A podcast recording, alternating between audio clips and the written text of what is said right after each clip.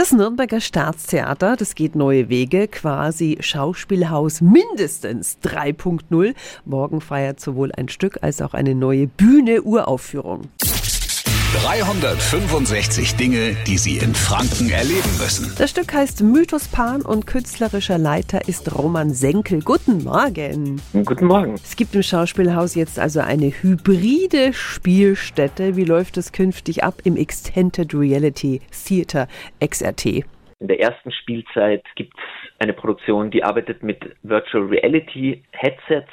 Man bekommt dann VR-Brille aufgesetzt. Das Publikum und die Schauspielenden sind Avatare und man erlebt das Stück gemeinsam. Es gibt aber auch klassische Bühnenstücke und es wird in Echtzeit mit virtuellen Objekten interagiert. Also das ist sehr vielseitig. Beim Stück Mythos Pan gibt es die VR-Brillen jetzt noch nicht. Es wird dennoch äh, spannend und hochaktuell. Um was geht's denn? Mythos Pan knüpft an eine Inszenierung, die im letzten Jahr bereits in Nürnberg entstanden ist. Die hieß Pan's Lab. Das war eine Webserie über Fake News im Netz. Wie geht man damit um?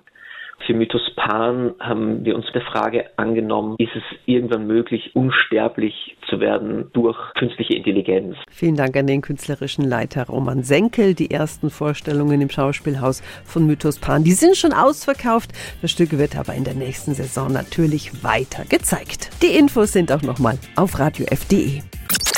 365 Dinge, die Sie in Franken erleben müssen. Täglich neu in Guten Morgen Franken um 10 nach 6 und um 10 nach 8. Radio F.